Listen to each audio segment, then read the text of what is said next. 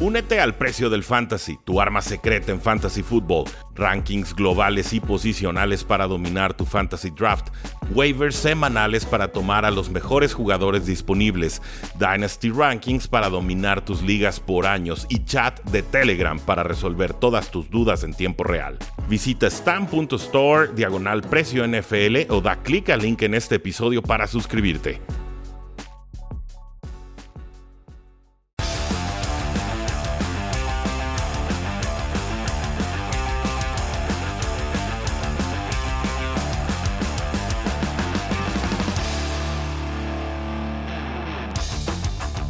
Saludos a todos y bienvenidos a un programa más de Cuarta y Gol, donde la NFL no termina y nosotros tampoco. Mi nombre es Rudy Jacinto, me encuentran en Twitter como arroba NFL y seguimos con noticias, con lesiones, con acontecimientos de cara a esta primera semana de temporada regular en la National Football League. Si ya nos siguen en Cuarta y Gol, muchas gracias. Si todavía no lo hacen, síganos en todos nuestros espacios. Y también les quiero hacer una cordial invitación a que nos sigan, a que se suscriban a todos los espacios de El Precio del éxito. Estamos en Facebook, Twitter, Instagram, YouTube y por supuesto también TikTok para que estén al pendiente, para que sigan disfrutando estas biografías NFL, para que hagan sus peticiones y podamos por supuesto darles ese video que cada uno de ustedes merecen. Eh, pero primero platiquemos sobre los Jets de Nueva York y es que Zach Wilson, su quarterback de segundo año, se sigue recuperando de una lesión de rodilla. Pudo entrenar el pasado lunes y está siendo considerado como titular en semana 1. Este equipo, los Jets, decidirá el día de mañana, el día miércoles, si Zach Wilson estará o no como activo primero y después como titular. En caso de que no pueda jugar este novato, y yo mi apuesta sería que no va a poder aparecer, tendríamos que ver entonces a Joe Flaco, un jugador que ya lo conocen bastante bien, ¿no? Les voy a contar en, 2022 de qué se trata esto de, de Joe Flaco, ¿no? Un brazo fuerte, puntería intermitente, ya a estas alturas de su carrera una bastante baja, nula eh, movilidad y una toma de decisiones que puede ser por momentos errática, pero no estoy seguro que sea más errática de lo que ha mostrado Zach Wilson en el pasado. Entonces, posibilidades de que aparezca Zach Wilson como titular de Jets en semana 1, pero si tuviera que apostar, diría que no vamos a verlo. Los Atlanta Falcons reportan que el running back Damien Williams, uno que recordarán con los Kansas City Chiefs hace varias temporadas, bueno, no jugó mucho en la pretemporada porque el equipo quería, y cito, asegurarse de que uno de sus corredores principales no recibiera muchos golpes este verano. Es un reporte que nos da Scott Blair en el sitio web del equipo. Los Falcons, por supuesto, agregaron a Williams en este offseason y asumíamos que iba a tener un rol, pero que iba a ser quizás eh, detrás de Cordell Patterson, quizás detrás de Tyler Algier, el novato que les seleccionaron, por supuesto, en este draft. Es un jugador talentoso, cumplidor, corre bien entre los tackles, sabe eh, hacer elusivo en campo abierto entonces parece que tendremos a tres corredores en este backfield. Eh, a, Tyler Algier, el novato, a Cordero Patterson, quien sigue siendo la pieza más importante en ese backfield, pero no descarten a Damian Williams porque es competente y te va a poder ayudar sobre todo en primeras y en segundas oportunidades. Es posible que Damian Williams realmente sea un factor en este equipo, sobre todo en corto yardaje y en zona roja, protegiendo así entonces a Caldwell Patterson para que pueda recibir eh, más eh, el balón en velocidad, ya sea con jet sweeps, eh, con corridas, acarreos, mejor dicho, si a las bandas o incluso con pases a campo abierto. Me intriga ver cómo va a ser esta ofensiva de los Falcons, pero ciertamente muy pocos esperan que sea una ofensiva del todo explosiva o incluso ganadora. Tampoco me gusta la defensiva de Falcons, así que creo que viene una larga temporada para los aficionados de Atlanta. Con los Dolphins, el receptor abierto Jalen Waddle de segundo año ya está practicando con el equipo. Nos dice el head coach Mike McDaniel que podrá estar participando en semana 1 contra los Patriotas de Nueva Inglaterra. Grandes noticias, por supuesto, para los fans de Dolphins, pero también a todos quienes lo tomaron en ligas de fantasy football. Por supuesto, sabemos que los Dolphins van a querer establecer el juego terrestre. Es una ofensiva de San Francisco que acaban de importar, que acaban de llevar a Miami, pero esto no impide que Tariq Hill y por supuesto Jalen Waddle puedan causar toda clase de estragos en corto, mediano y larga zona del campo. La pregunta va a ser, qué salto hacia adelante va a poder dar Tua Tango Bailoa en esta su tercera temporada, ya más sano de lesiones, ya más afianzado, ya sin competencia en la posición de quarterback, con un head coach que dice confiar ciegamente en él, que quedó enamorado de su puntería cuando estuvo estudiando su cinta de juego veremos. Eh, yo creo que va a dar ese, ese pasito del para adelante, esa, esa, consolidación, no como quarterback franquicia indiscutible, pero sí como un jugador con el que puedes ganar partidos y que entonces a partir de ahí los Dolphins puedan construir una ofensiva y una defensiva sumamente intrigante, sobre todo en estos momentos en que los Patriotas no parecen encontrarse así mismos. Creo que Jalen Waddle va a ser un receptor número 2 para efectos de fantasy fútbol, siempre va a tener techo para ser receptor número 1 pero eh, la llegada de Terry Hill creo que frena un tanto las posibilidades de verlo nuevamente tan lleno de targets como fue en su temporada de novato. Me gusta, me gusta lo de Jalen Waddle, pero creo que será hasta el año 3 cuando se consolide definitivamente como mejor jugador que Terry Hill, porque Terry Hill ya estará llegando a la treintena de edad y porque Jalen Waddle creo que le va a aprender todos, todos sus trucos. Qué, maravilla realmente para los aficionados de Dolphins contar con esa dupla. Eh, pasamos a Los Ángeles Rams y tenemos al quarterback Matthew Stafford. Lo habíamos comentado en el programa de ayer. Una lesión de codo y que podía ser un problema a lo largo de la temporada y demás. Estos eran reportes externos. Nos dice head coach Sean McVay que no, que Matthew Stafford no tiene limitación alguna en el codo izquierdo de cara a esta semana 1 buenas noticias para el coreback veterano. Por supuesto, los Rams abren el Thursday Night Football, o mejor dicho, el kickoff oficial de la temporada contra los Buffalo Bills.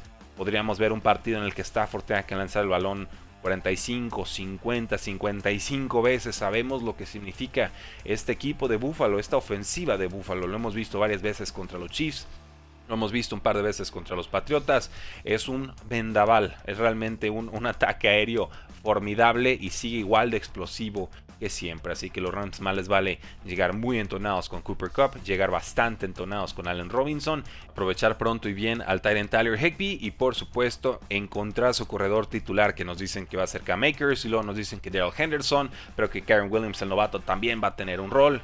Eh, en fin, creo que hay más dudas ofensivas del costado de, los Rams que realmente del costado de los Buffalo Bills y eso puede ser un factor importante para definir este partido. Por lo pronto, nos dice el equipo, Matthew Stafford puede jugar sin ningún problema. Espero que este reporte sea cierto y no solamente un bluff.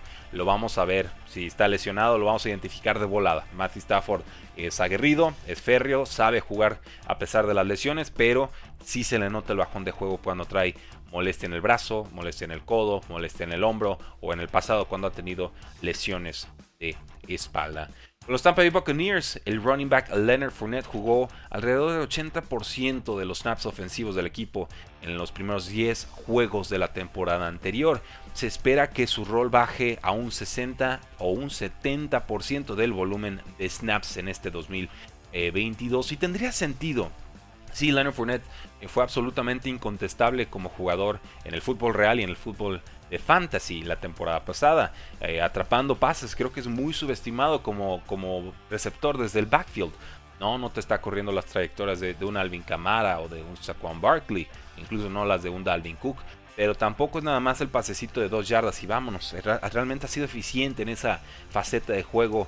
Y bueno, ahora tienen a, jugadores como Rashad White, un novato, le va a poder dar descanso a Leonard Fournette a lo largo de la temporada.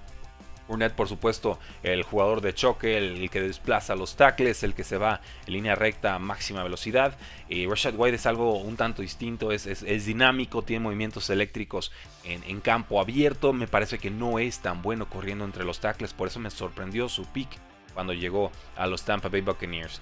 Eh, los Bucks también tienen a Gio Bernard, un viejo, viejo conocido de los Cincinnati Bengals, ya en los 30, de esta, en los 31, 32 años. Y también a Keyshawn Vaughn, a quien tomaron, creo en tercera ronda hace varios drafts. No ha podido dar ese estirón, pero eh, ciertamente sí le puede dar un respiro a Leonard Fournette. Entonces, quizás en postemporada sí veíamos a, Leonard Fournette con este 80% de volumen de, acarreos, de los, de los pases atrapados desde backfield pero en temporada regular creo que sí le van a estar regulando un tanto sus toques de balón. De todas formas, es un jugador que no me asustaría tomar para nada en ligas de fantasy fútbol a partir de la tercera ronda. James Conner es otro que me gusta en ese rango.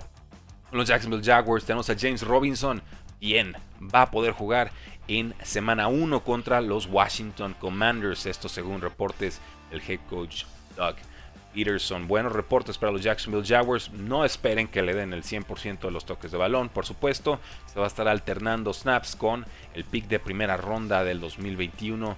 Travis Etienne, quien ha tenido un buen training camp, quien ha deslumbrado en algunos eh, partidos y que parece ya plenamente recuperado de su lesión.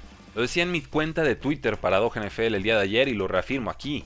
Travis Etienne es mejor atleta que James Robinson y sí, creo que va a tener una mejor temporada a nivel de productividad esta, esta campaña. Pero James Robinson me parece que tiene mejor técnica, mejores fundamentos para la posición de running back. A Travis Etienne de pronto lo vemos hacer eh, pues el, clásico choco y trato de escaparme hacia la banda y entonces me atrapan y pierdo 5 eh, yardas en vez de conseguir las 3 o 4 que tenía seguras frente a mí. ¿no? En vez de eh, pensar que haría Frank Gore, ah, pues ir de frente y encontrar ese pequeño espacio y conseguir las yardas que me está ofreciendo la defensiva, tratan de inventarse algo que, quizás no existe, ¿no? Y entonces terminan perjudicando a su equipo y dejándolos en segunda y largo, tercera, eh, imposible. James Robinson no, él es un jugador mucho más pragmático, más seguro, toma lo que le dan y eso es una cualidad que valoro mucho en los running backs. Quizás no es tan explosivo, tan efusivo como eh, otros jugadores, pero sabes que te va a conseguir las yardas que te ofrece la defensiva. Entonces cuenten con Robinson como una opción de flex en sus ligas de fantasy fútbol si se llegase a recuperar plenamente, creo que incluso lo podríamos ver como un running back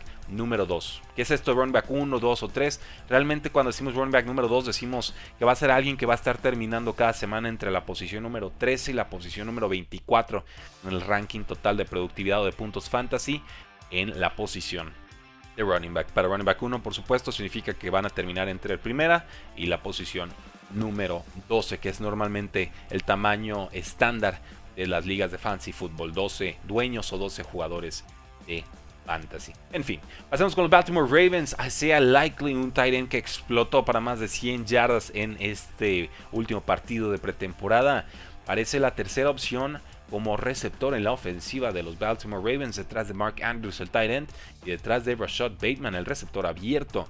Si lo tienen disponible en ligas de dinastía, si lo ven en waivers, apuesten fuerte por él. A mí se me escapó como por 5 dólares y temo 5 dólares de 200 que tenemos en waivers y siento que lo voy a estar lamentando durante varias, varias temporadas. Es un jugador bastante capaz que salió de Coastal Carolina, que impresionó en el proceso de pre-draft y que obviamente los Ravens han tenido mucho éxito desarrollando a los tight ends o a las alas cerradas. Lo tomaron en la cuarta ronda, en training camps, en dos juegos de pretemporada. Se vio muy bien su habilidad para crear esa diferencia, esa separación contra safeties y contra linebackers. Creo que, por supuesto, Mark Andrews se va a mantener como titular indiscutible, pero que veremos a sea likely forzando esta situación de dos alas cerradas, sobre todo, insisto, porque los Baltimore Ravens no tienen consolidado a su grupo de receptores abiertos. Llevan como 30, 40 años sin tener consolidada esa, esa posición. Creo que desde que los fundaron no han tenido realmente ese receptor número uno, superestrella incontestable. A ese Julio Jones, a ese eh, no sé, Megatron, ¿no? Ese, por lo menos una Mari Cooper, realmente no han tenido esa clase de jugador. Los Baltimore Ravens han tenido jugadores que fueron importantes en otros equipos, que llegan a Baltimore después de los 30 años y que entonces tratan de, ofrecer algo, ¿no? Pienso específicamente en un Steve Smith, pero eh, ya sería momento de que Baltimore encontrara ese jugador y tengo así los dedos cruzados la esperanza de que Rashad Bateman sea esa solución. Pero por lo pronto Isaiah Likely apunta a opción número 3 de pase, de Lamar Jackson. Y esto es importantísimo, sobre todo para un ala cerrada novato, porque esa posición suele desarrollarse después de dos o incluso de tres eh, temporadas. Regresamos a los Tampa Bay Buccaneers y vemos a Chris Godwin quitándose ya la protección de la rodilla. Ha podido practicar plenamente a partir de este lunes sin ningún tipo de rodillera. Significa que su recuperación avanza bien y que Buccaneers podrán contar con él más pronto Qué tarde. Si juega en semana 1, probablemente esté con snaps limitados, así que cuidado, ¿eh? Chris Godwin, una opción de flex en semana 1, pero asuman que no será el papel que tuvo el año pasado, con 6, 7, 8 targets, con importante zona roja, con todos los snaps disponibles.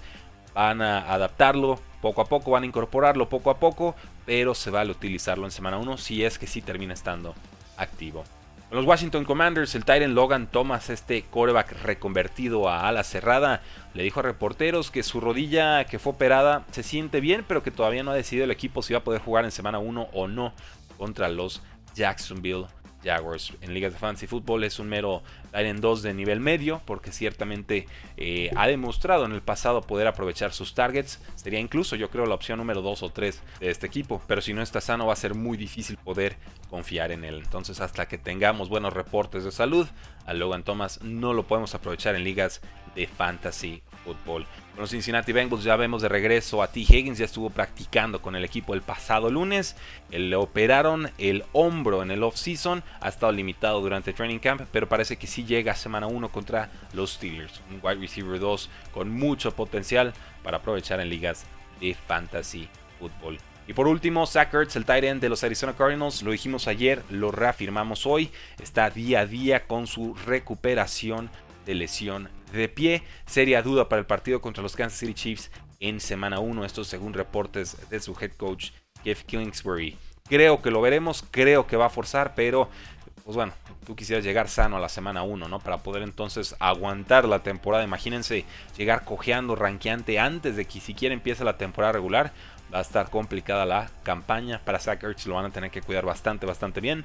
Ponerlo en algodones y seguramente también aprovechar al Tyre novato Trey McBride. Había dicho que por último, pero ahí les va una noticia más. Preston Williams, ex receptor de Dolphins, firmó con los Carolina Panthers. Los Panthers han estado haciendo muchos movimientos de todo tipo, tratando de fortalecer a su grupo de receptores, tratando de darle armas a Baker Mayfield. Firmó por una cantidad no eh, hecha pública, pero es un jugador que puede atacar en profundidad, que tiene buena combinación de tamaño, de velocidad y de fuerza. Simplemente ha tenido demasiadas lesiones, no ha podido ser consistente en la NFL, pero creo en su talento, a ver si la salud le permite brillar. Creo que puede consolidarse como el receptor número 3 por lo menos de este equipo, junto a Terrence Marshall y por supuesto con DJ Moore. A espera de ver qué es lo que va a ofrecer Robbie Anderson este año, porque el pasado realmente Robbie Anderson simplemente no existió. Ya lo tienen, damas y caballeros, un breve resumen de lo que está aconteciendo en la NFL de cara a la semana 1. Si les gustó este programa, suscríbanse en Spotify, en Apple Podcast, en cualquier plataforma que les permita escuchar podcast. Ahí los esperamos como cuarto y gol con Rudy Jacinto, cuarto y gol NFL. Y por supuesto, la invitación sigue abierta para que nos sigan en el precio NFL. Échenos la mano, suscríbanse, activen ahí la campanita de notificaciones, porque la NFL no termina y nosotros tampoco. Cuarto y gol.